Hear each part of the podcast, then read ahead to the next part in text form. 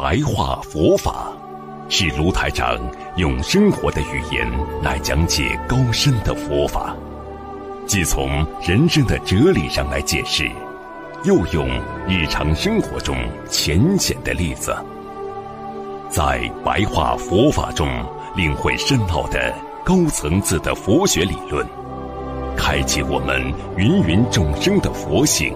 修改我们的命运，请收看卢台长的白话佛法。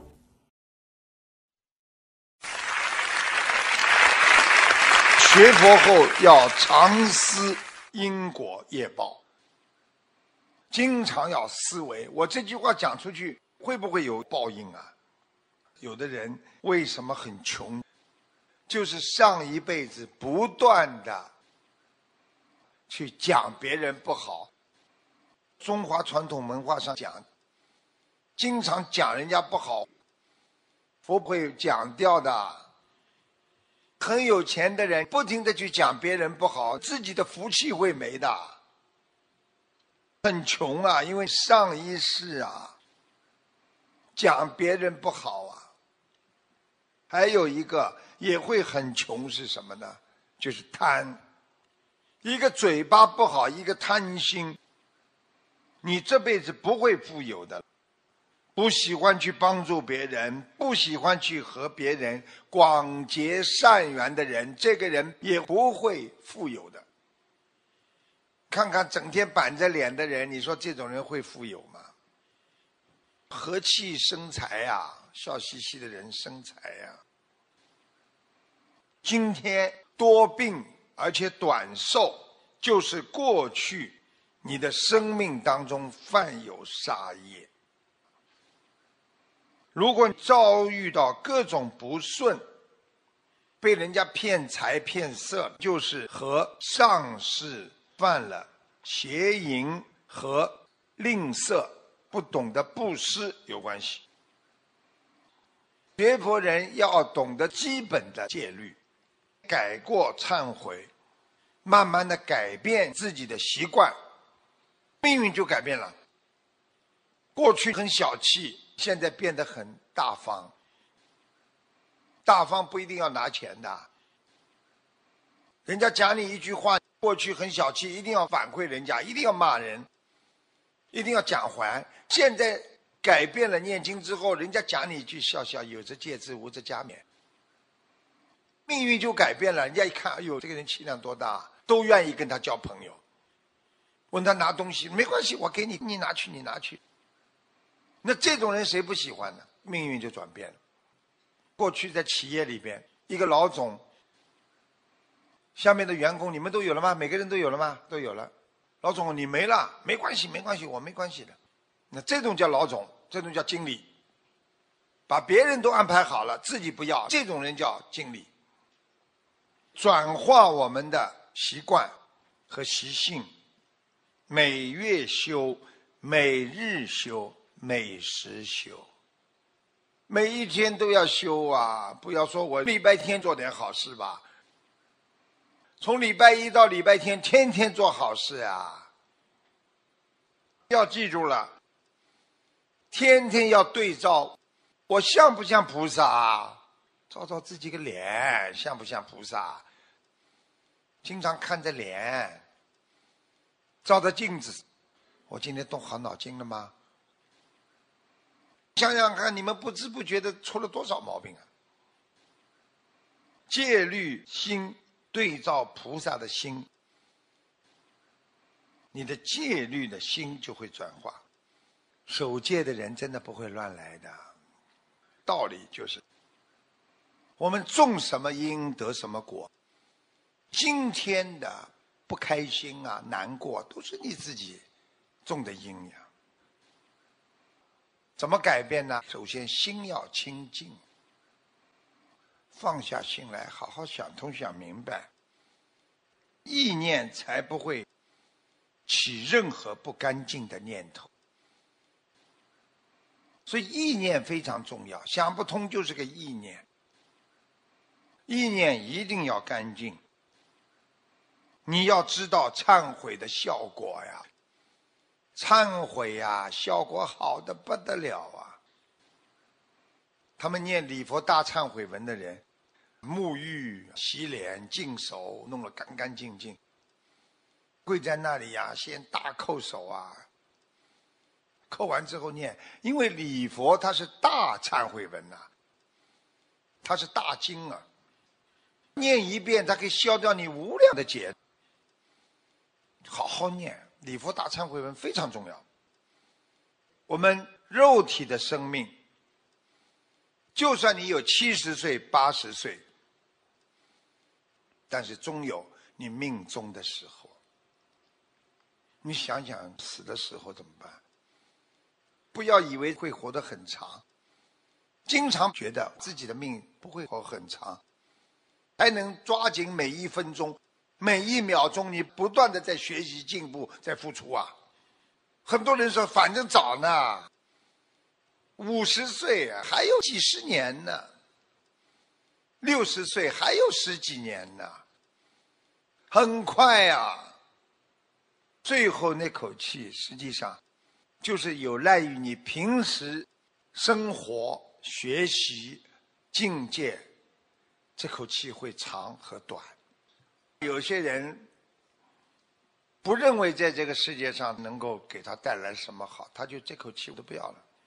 有些人要争气争气，就争这口气呀。你进入了另外一个世界，肉体就是我们的房子，他住久了一定会坏，但是那口气让你进入了另外一个空间。重新开始你新的生命。为什么说要修到天上去？就这个道理。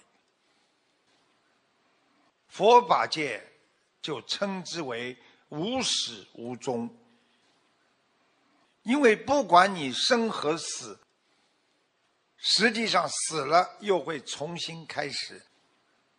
开始了之后一定会寿终，就是这么无始无终。人只要好好的学佛，他就能解脱。所以很多死过的人，他不会再斤斤计较人间的名利啊，一句话呀不开心了，这条命救活了就不一样了。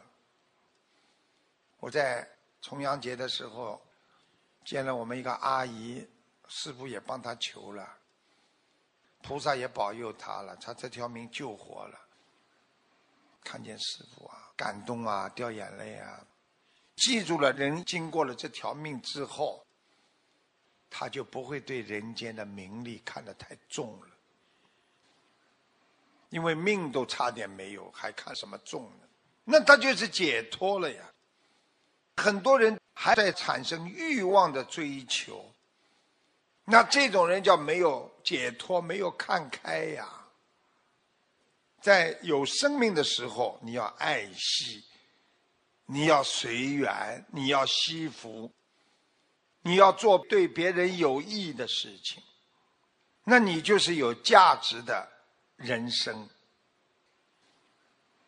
因为你有价值的人生，会启发出你自己的智慧德能啊！很多人为什么很有智慧啊？你看看很多单位里的公司的总经理啊、老板呢，他有智慧呀。德能是什么？道德产生能力呀。有智慧的人，再加上有道德，他就有能力了，叫智慧德能啊。今天没有这个病，没有那个病，好好来修身养性。去处六贼呀！眼、耳、鼻、舌、身、意，眼睛看到之后，你会不会起烦恼啊？耳朵听到了，生气了吧？鼻子闻到了，不开心了吧？意念想到了，痛苦了吧？身体生病了，痛苦了吧？这不是六个贼呀！所以要把五蕴升华，变成空性，因为你眼睛睁开总会看得见东西，只要睡觉醒过来，耳朵就听得见；嘴巴要吃东西，要讲话，像这种，你要用照见五蕴来把它升华变成空性，也就是说，色受想行识。